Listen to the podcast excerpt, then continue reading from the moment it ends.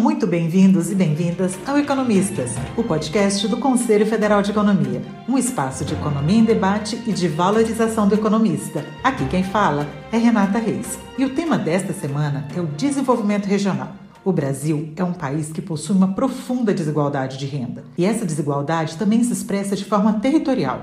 Enquanto algumas regiões foram beneficiadas pelos ciclos econômicos vividos pelo Brasil desde o período colonial, outros acabaram ficando para trás nesse processo. E quem conversa conosco sobre o tema é o economista Felipe de Holanda, mestre em economia pela Unicamp, doutor em políticas públicas pela Universidade Federal do Maranhão e membro da Comissão de Desenvolvimento Regional do COFECOM. Segundo o IBGE, em 2019, no Brasil, a unidade federativa com renda mais alta era o Distrito Federal que possuía um PIB per capita superior a 90 mil reais. Já o Maranhão possuía o indicador mais baixo do país, um número pouco inferior a 14 mil reais. Em outras palavras, o PIB per capita do Distrito Federal correspondia a 6,6 vezes ao do Maranhão. Embora tenha havido melhorias no período, a diferença entre as regiões tem se mantido em níveis semelhantes aos de 1959, quando foi fundada por Celso Furtado a Superintendência de Desenvolvimento do Nordeste, a SUDENE,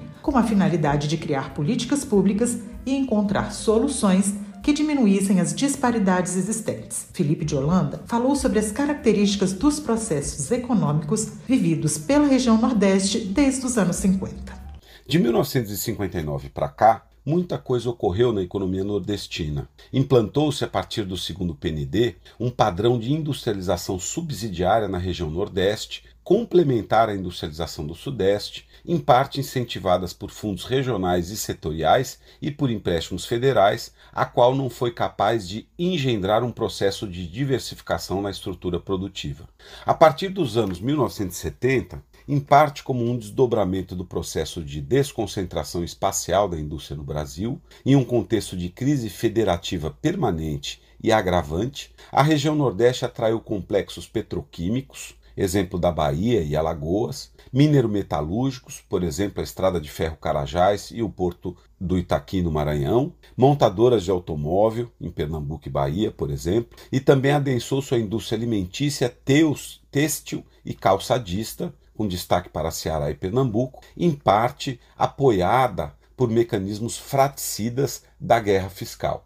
Mais recentemente, a partir dos anos 2000, assistimos a uma reorientação da produção de insumos básicos e intermediários na região, no sentido de atender crescentemente ao mercado internacional, com destaque para a China. Se analisarmos o conjunto de investimentos públicos e privados implantados na última década no estado do Maranhão, assim como em outros estados da região Nordeste, vemos que vem prevalecendo uma lógica de enclave primário exportador, com o privilegiamento da produção, transporte, exportação e importação de granéis sólidos e líquidos, em circuitos econômicos que geram poucos empregos, e menos ainda empregos formais, arrecadam poucos tributos e dão origem a escassos estímulos para o adensamento das cadeias e aglomerações produtivas regionais. Apesar dos esforços realizados desde a criação da Sudene, nem sempre os resultados são visíveis. Em 1939, os nove estados do Nordeste ocupavam, junto ao Amazonas, as dez últimas posições no ranking brasileiro do PIB per capita. 80 anos depois, eles continuam nas 11 piores posições, junto ao Acre e ao Amapá. Os processos ocorridos nas últimas décadas, na visão de Felipe de Holanda, embora tenham trazido alguns ganhos, não foram suficientes para modificar significativamente a estrutura produtiva da região. O quadro é de fato desolador. É verdade que certas tendências ligadas à crescente urbanização e ao alargamento dos direitos, trazido pela extensão da cobertura das políticas sociais, muito contribuíram nas últimas três décadas para a transformação da estrutura produtiva do Nordeste, tendo como vetores a expansão do consumo per capita e o crescimento das cidades médias. Este último fenômeno já em andamento desde meados da década de 1970, se acelerou nos últimos 20 anos, como resultado da interiorização dos equipamentos públicos e privados de ensino e pesquisa e também do desenvolvimento do agronegócio em diversos estados da região. Toda esta nova atividade urbana pouco contribuiu para a diversificação da estrutura produtiva, em especial da indústria e dos serviços de maior complexidade, com exceção de alguns polos de alta tecnologia que se desenvolvem na região Nordeste. O maior problema, no entanto, é conjuntural. Se analisarmos o comportamento dos indicadores de ocupação,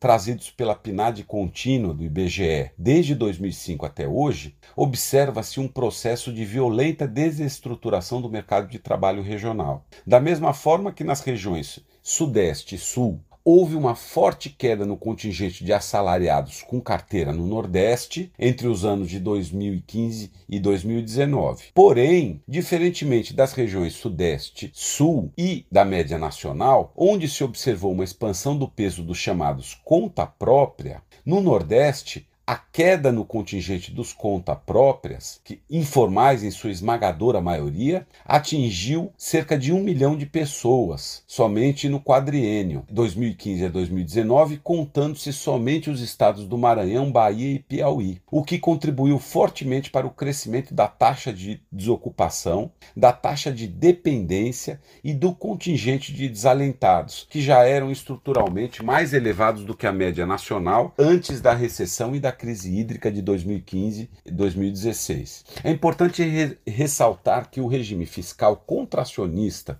implantado no governo Michel Temer, a partir de 2016, e as políticas deliberadas do governo Bolsonaro de reduzir transferências e financiamentos ao Nordeste, e ainda os impactos da lei da terceirização e da reforma das relações trabalhistas de 2017 também contribuíram para o processo de desestruturação do mercado de trabalho nacional e regional a partir da redução dos direitos trabalhistas e da criação de categorias híbridas de, con de contratação, ou seja, formais, porém precárias. A pandemia, por sua vez, acentuou o processo processo de desestruturação do mercado de trabalho nordestino e a estagnação da massa de rendimentos, colocando como desafios emergenciais não apenas os temas sanitários, é, como a crescente desocupação e miséria que exigem, todos eles, ações direcionadas ao tema emergencial da geração de empregos e de renda na região. No ano passado, em live realizada pelo COFECOM para debater o filme A Bolsa a Vida, a economista Tânia Bacelar argumentou que no século XX, quando o Brasil optou pela concentração industrial, isso se deu em detrimento da diversidade regional. Na ocasião, a economista chamou atenção para o impacto na região do aumento real do salário mínimo. Tânia também citou o potencial da região para criar energia limpa e afirma que a saída para o Brasil é olhar para os seus potenciais, no plural. O processo de desindustrialização que ocorre no Brasil desde o início do Plano Real acontece de forma articulada ao fenômeno chamado de fragmentação da nação. Assim, por exemplo, um conjunto limitado de sub-regiões nordestinas, chamadas de ilhas de prosperidade, entre aspas, articulam a produção e os eixos de escoamento de commodities básicas e semi-manufaturadas para o mercado internacional estabelecendo relações econômicas apenas tênues com suas regiões circundantes. Conforme muitas vezes discutido na Comissão de Desenvolvimento Regional do COFECOM, o que falta, principalmente, é um projeto de nação para o Brasil capaz de reduzir de forma continuada as disparidades regionais. No caso do Nordeste, alguns caminhos se revelam prioritários nessa conjuntura. Eles passam por ações, projetos e políticas públicas que incentivem a economia industrial da saúde, o saneamento básico,